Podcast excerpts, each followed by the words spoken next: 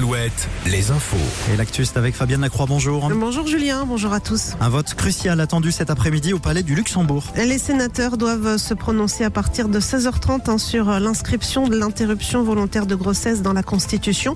Le texte avait été largement adopté fin janvier à l'Assemblée nationale. Si le Sénat majoritairement à droite le vote exactement dans les mêmes termes, hein, il faudra une adoption euh, du Parlement, un Parlement qui devrait se réunir dès la semaine prochaine en Congrès.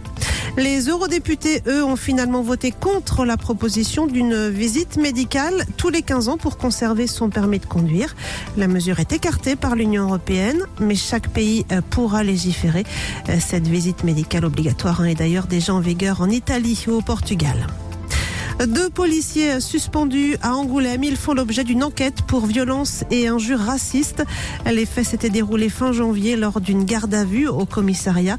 La scène a d'ailleurs été filmée par la caméra piéton de l'un des policiers, une caméra qui aurait été déclenchée involontairement. Les deux fonctionnaires ont été désarmés et affectés à des tâches administratives. Bientôt de la pub sur Amazon Prime. Oui, à compter du 9 avril, hein, les programmes diffusés en France sur la plateforme de streaming Amazon Prime Video seront accompagnés de publicité, sauf si vous payez 1,99€ de plus par mois. Une formule déjà mise en place hein, aux États-Unis, en Angleterre ou encore en Allemagne.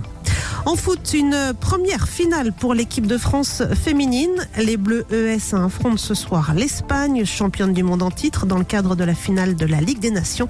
Un match qui débutera à 19h à Séville.